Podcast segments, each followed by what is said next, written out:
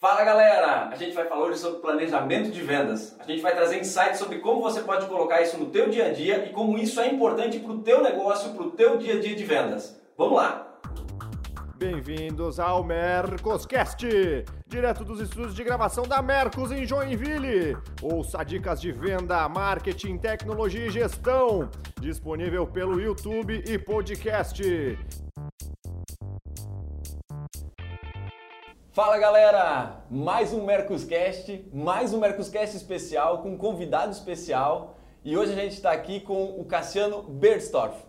Ele é gerente de vendas da Whirlpool e junto comigo, claro, não podia deixar de estar também Marcelo Caetano, Matheus Fagundes e hoje a gente vai falar sobre planejamento de vendas. Mas antes de a gente entrar na pauta, deixa eu falar para você que está chegando agora. A gente é um programa de vendas, marketing e gestão a gente fala sobre isso de 15 em 15 dias.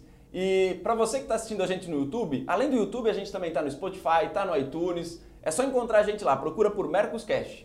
E quem está aqui no YouTube, clica aqui no like ou comenta para a gente saber o que, que você está achando e tudo mais, tá bom? Bora para a pauta? Bora. Bora lá então, gente.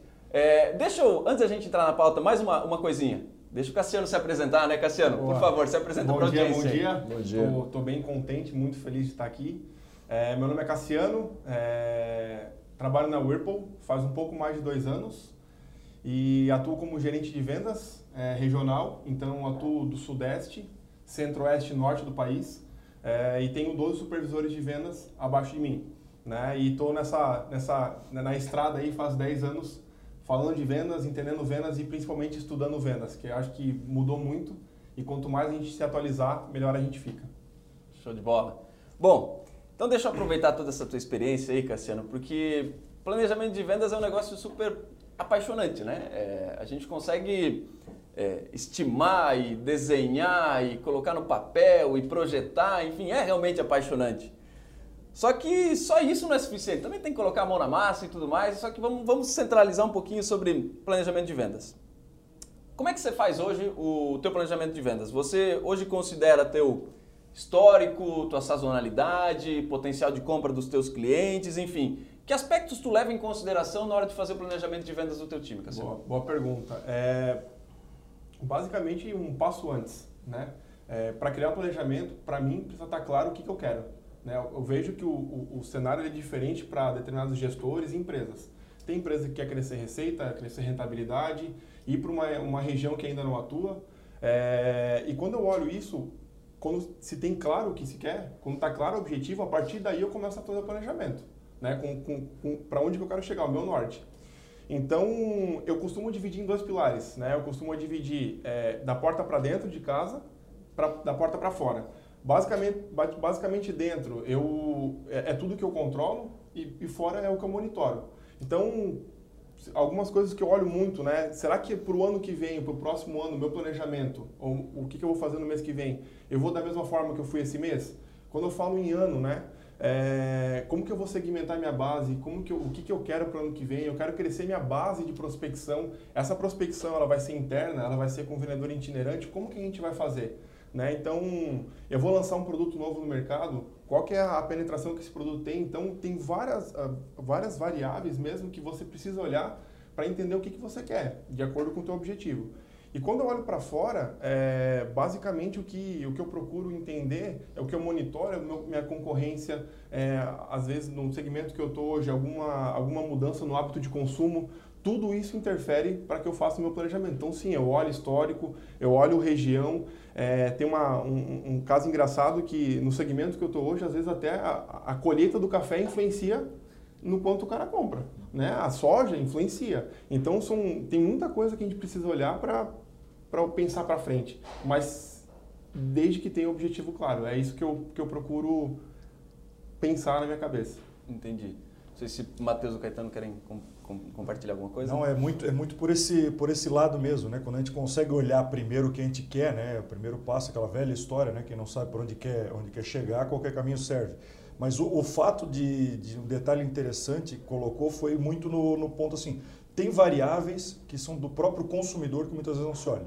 A maioria das empresas acaba olhando, eu quero crescer 10%. Então, pode crescer 10, 20, 50 se quiser. Eu quero saber como. Como, aonde, com quem. É, todo essa, esse time que vai fazer, realmente como está a questão de sazonalidade, são coisas até básicas, vamos uhum. dizer assim, né? A gente nunca vai, eu quero crescer, eu quero faturar X no ano seguinte, vou dividir por 12, né? Não, não funciona dessa forma há muito tempo. Mas o fato que tem regiões que têm potenciais diferentes, então não é necessariamente que eu vou crescer 10% em tudo. Eu posso ter regiões que eu vou ter que só manter, são regiões um pouco mais complicadas, e vou ter regiões onde tem um potencial maior, onde o consumo melhorou, onde o poder aquisitivo está tá outro. São, são outros fatores que tem que ser, ser levado em consideração. Então, enxergar cada mercado, enxergar cada região e formas que vão ser feitas diferentes, né? É não fazer a mesma coisa querendo resultado diferente. Todo ano a gente tem concorrente novo, a gente tem mudança do, do consumidor. Então, a gente precisa criar outros hábitos também, criar outras, é, vamos colocar assim, é, estratégias para que a gente consiga ter novos resultados. Então é fundamental que a gente olhe internamente, mas pense muito também localmente. Né? Sim. É, é, eu vejo assim que a gente está falando de uma estratégia que é macro, mas ela é muito um a um também, sabe? Eu acho que às vezes a empresa perde um pouco do, por exemplo assim, clientes A e B, você tem que ter noção clara da participação que você tem nesses clientes, quando você quer crescer nesses clientes, você tem que monitorar isso de perto e assim de dentro mesmo.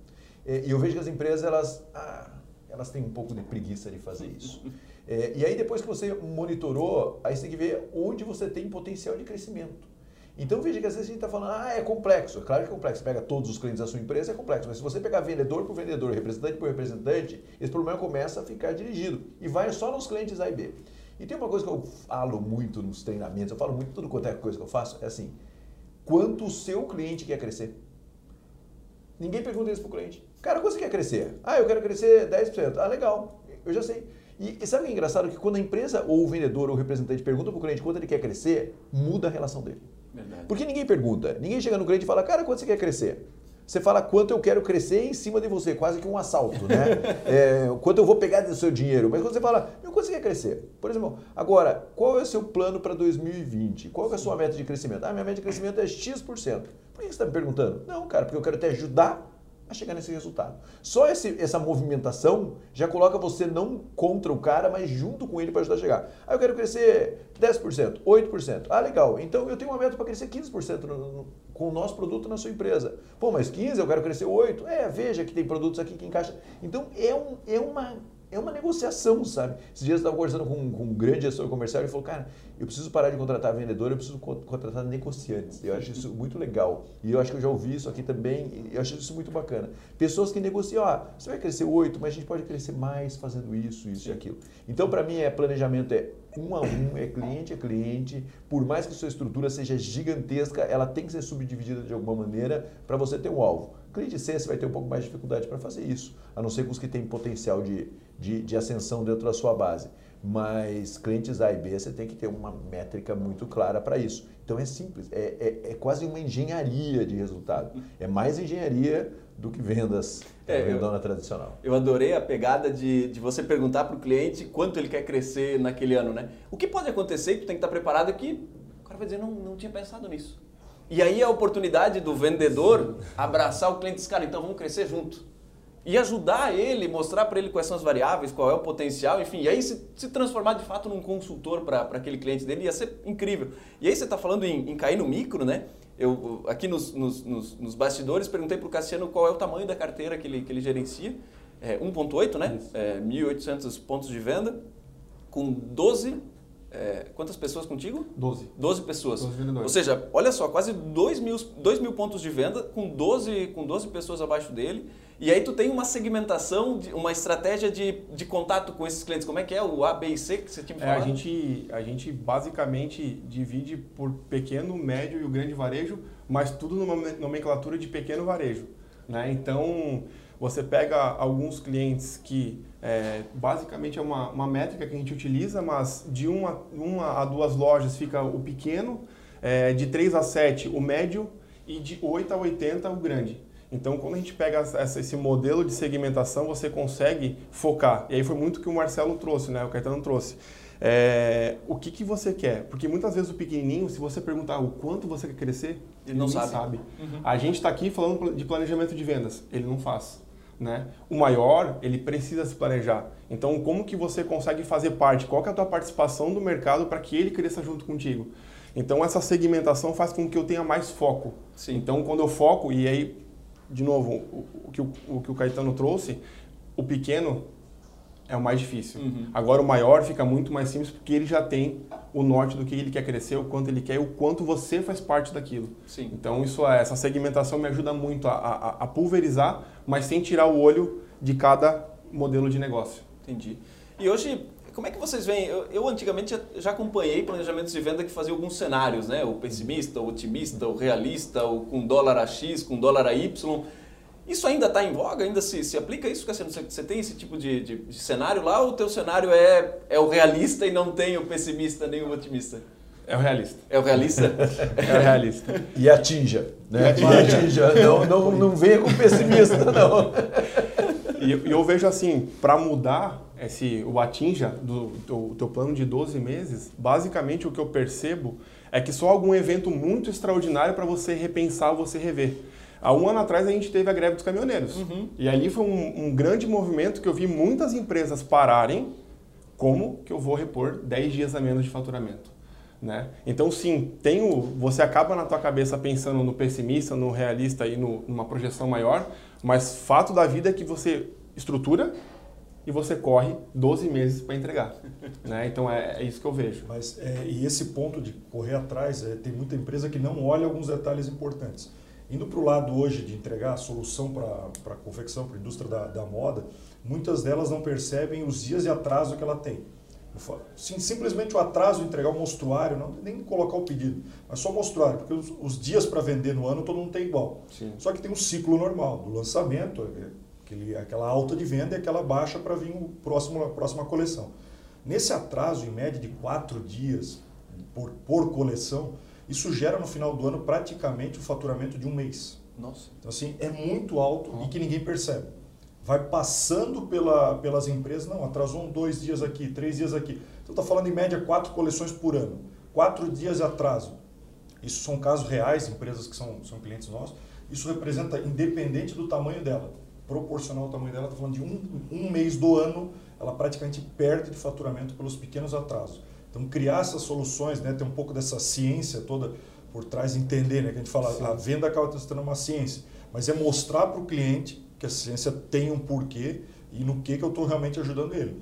Né? O fato disso, eu estou entregando uma solução, ajudando ele a entregar mais resultado, a conseguir realmente melhorar o faturamento dele, independente de que para que cliente a gente está atendendo. Está lá na ponta no varejo, está lá no, numa indústria que está transformando. Se ela perder tempo dela, ela também está perdendo um faturamento dela do ano muito expressivo. Então é importante a gente estar tá mostrando e sendo um consultor cada vez mais do próprio cliente. É, tem um, tem uma, uma, um ponto que eu, que eu enxergo que a gente não bota, às vezes, no planejamento um treinamento. Então, vamos, vamos chutar uma, uma situação hipotética aqui. O mercado ele vai crescer 5% do teu segmento, mas tem uma categoria do teu mercado que vai crescer 20%. Muitas vezes eu me pergunto, é, será que o teu time de vendas ele está capacitado para entender o meu mix, como que ele está no mercado e o concorrente? Será que eu conheço o meu concorrente? E será que meu time está preparado para efetivamente capturar as oportunidades de mercado que vai crescer duas, três vezes mais numa subcategoria?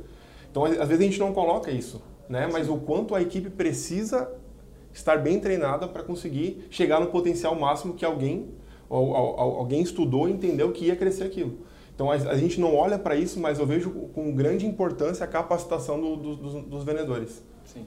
Diga uma coisa, eu só queria retroagir um pouquinho no seguinte tá. sentido. Tá. A gente está falando sobre o planejamento de vendas e falando lá da ponta, já da venda, da execução, uhum. da venda, né, da tiração do pedido. É, hoje na tua operação, tu também consegue medir as, os indicadores de performance que antecedem a execução da venda? número de ligação, visita, é, orçamento colocado, orçamento né, vira pedido ou não vira. Tu tem isso também estratificado, esses indicadores? Tem, tem. A gente, é, a gente tem alguns indicadores que a gente olha para trás. Uhum. Né? É, o número de ligações é um, e com base nele eu consigo entender minha taxa de conversão. Legal. Então, a taxa de conversão me faz entender basicamente quanto eu preciso contatar. Então, eu não tenho nenhum vendedor no campo. Né? Eu não tenho vendedores no campo, eu tenho um time de vendas internas que o tempo todo fomenta e é muito mais ativo do que receptivo. Sim. É, além disso, eu consigo olhar o dia de estoque Então, quando você olha para o varejo, você consegue entender efetivamente o mix do teu cliente, depois você consegue destrinchar qual o item A, o B, o C, ou seja, aqueles que trazem mais rentabilidade para o teu cliente. E é nessa que você consegue ajudar muito mais. Então, os dias de estoque basicamente me ajudam a fazer grande parcela do que eu tenho para conversar e discutir o mês, a estratégia do mês, do trimestre ou do semestre do meu cliente. Então, quando eu olho efetivamente indicadores, é, eu olho muito o quanto eu consigo converter e eu olho a realidade, o cenário do meu cliente. Né? Tem outros, mas em suma os Sim. principais são esses mesmo. Dias de estoque, só para quem não, para quem não, para quem não está acompanhando, é, para quem nunca usou esse termo, é, é, quantos dias aquele produto que foi vendido demora para ser revendido pelo, pelo teu cliente. Perfeito. Certo? Não, não sei se essa é a explicação uhum. mais, mais é fácil, mas é mais ou menos isso. Né? Quanto, é quanto, de quanto em quanto tempo ele deveria voltar a comprar de você? É né? posição, isso mesmo. Perfeito. É, esse ponto é a ciência da, da venda. Né? Então, por mais que seja para trás, mas é uma ciência. Se eu tenho uma taxa de conversão, tem que estar tá claro o que, que eu preciso fazer lá antes para gerar isso.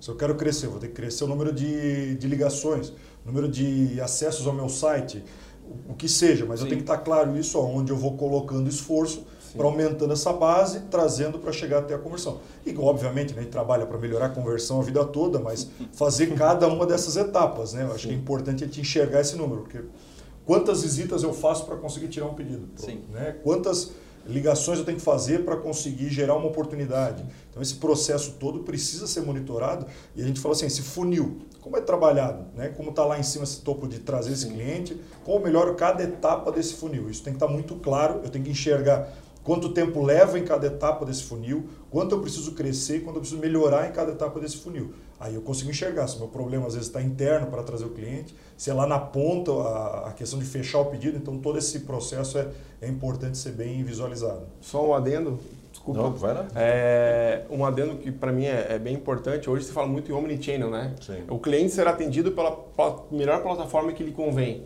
É, e cada uma tem uma taxa de conversão diferente. Como que você planeja cada canal de vendas? né? é, é, um grande desafio, é, é, é, não é simples. Você precisa investir tempo. O planejamento, na minha concepção, ele precisa ter muito tempo investido uhum. para que você consiga atingir o seu objetivo. Porque a hora que você senta na frente do teu cliente, pode ser que o que você construiu é, não esteja em linha. É. Sim. Você sabe que é, orçamento tem a ver com, é, com planejamento. E o grande problema é quando você tem um desencaixe. Eu gravei um vídeo falando sobre, exatamente sobre isso. É assim, é, não é feio rever planejamento. Ainda que o Cassiano tenha falado, pô, não tem, muito, não tem muita variação, eu vejo muitas tragédias acontecer por não ter variação. Né? É claro que em empresas maiores é muito mais difícil, o orçado é muito mais lento para você cortar o orçado. Mas numa pequena média empresa é preciso haver um planejamento e uma revisão de planejamento que na nossa visão é muito importante. Então, por exemplo, assim, esse ano algumas empresas, clientes nossos chegaram abaixo da meta, bem abaixo da meta. E quando você chega para conversar com o dono da empresa ou com o diretor comercial, você fala, cara, vamos revisar. Porque não vai chegar, não tem como chegar. Se chegar, você vai destruir sua margem, a não ser que você esteja precisando fazer, fazer giros, precisando fazer, eh, trazer dinheiro para dentro da empresa. Aí você consegue, mas senão você vai ter que comprometer a sua margem. Ok? Não, não quero comprometer margem. Então não vai chegar. Então vamos rever. Mas você quer o baixo meta. Parece que você está ofendendo o dono da empresa. Eu falo, quero, porque você orçou um gasto baseado nesse faturamento. Se esse faturamento não vier, você vai quebrar, você vai ter problema, você vai faltar capital de giro, você vai realmente ter um grande problema. Então, assim, essa revisão de meta, revisão de planejamento é muito importante na nossa visão. Assim como tem clientes nossos, por incrível que pareça, felizmente, né, também não é só tragédia, né? Tem clientes nossos crescendo muito mais do que estava previsão de, de crescimento. E aí você também tem que rever. Claro. Porque você tem que estruturar esse crescimento. Aí, aí o diretor comercial fala, pô, cara, mas agora que eu estou indo bem, você vai rever para cima? Sim, eu vou rever para cima porque eu preciso fazer um, um budget para você continuar nessa atração, senão vai faltar combustível, uma hora vai faltar produto, vai faltar qualquer coisa. Então eu preciso sim fazer essa revisão. Então essa, esse, esse planejar e replanejar, nossa visão é super importante. Principalmente quando você fala de empresas menores, médias e pequenas empresas. E outro ponto super é, que a gente acha super importante é planejar todos os meses, sabe? Acompanhar o planejamento, porque o planejamento ele morre no terceiro mês. No terceiro mês ele já perde potência, por quê? Porque ele sai da pauta. Ele fica na pauta de outubro a dezembro, e daí em janeiro ele está forte, fevereiro ele está forte, aí deu uma balançada no mercado, cadê o planejamento? Você vai ver, está lá enfiado dentro da gaveta do diretor. É, e na maioria das empresas é isso que acontece. E aí você começa a tomar ações que não estão planejadas. Né? Então, por exemplo, um cliente nosso ah, definiu três grandes mercados. Ah, legal. Tracionou janeiro, fevereiro, março, não veio. Abril. Agora nós vamos para o novo mercado. Não tem problema ir para o novo mercado. Pega o planejamento lá dentro da gaveta, tira o planejamento e vamos rever o planejamento. É, acho super saudável isso, mas tire o planejamento da gaveta. Respeite aquele, aquele, aquela, sabe aquela tábua com, com, com, os mandamentos ali, respeita aquilo ali, tira da gaveta e fala, então vamos reescrever. Qual nós vamos tirar para colocar esse segmento? Ah, não, não precisa fazer isso. Precisa. Respeite o seu planejamento. Porque se você não respeitar o seu planejamento, o seu planejamento não vai respeitar a sua empresa. Né? E aí você tem um grande de um, de um problema. Então é uma relação de troca. Você tem que alimentar aquele planejamento. É, alimentar a equipe falando sobre ele, enfim. É, tem que ser vivo o planejamento. Ele não pode morrer no terceiro ou quatro meses. É, era isso que eu até pegar de, de, de não sei, Matheus, quer contribuir, não, por favor? É porque é cada vez com mais complexo, né, o fazer um planejamento que antigamente falava ali novembro, dezembro, faz e ajeita todo mundo, senta, no, tira um dia e resolve e está feito o planejamento do próximo ano. Hoje a gente está falando de estar tá resolvendo lá em junho, julho, acabou o primeiro semestre, já está olhando o próximo ano, já começa a ter uma discussão, já começa a avaliar esses números, quer dizer, vira uma, uma questão contínua e por isso que ele também precisa ser revisto toda hora. Né? Ele começa muito mais cedo Sim. e ele precisa ser ajustado no decorrer. Né? E como é que faz o planejamento não cair na gaveta? É, o planejamento tem que ser parte da conversa, sabe? É mais ou menos como. É, eu, falo, eu, eu, brinco muito que é uma receita médica, né? Você chegou no médico e fala, tira a receita e vamos conversar em cima do que eu te falei para fazer e o que você efetivamente fez. É isso. Se não tiver em cima da mesa do diretor, se não tiver em cima da mesa do gerente, se não tiver nas conversas, se não tiver na reunião de fechamento de mês, porque não é só fechou um mês, bateu meta não meta. Em relação ao nosso planejamento, como estamos. Então, o planejamento tem que fazer parte.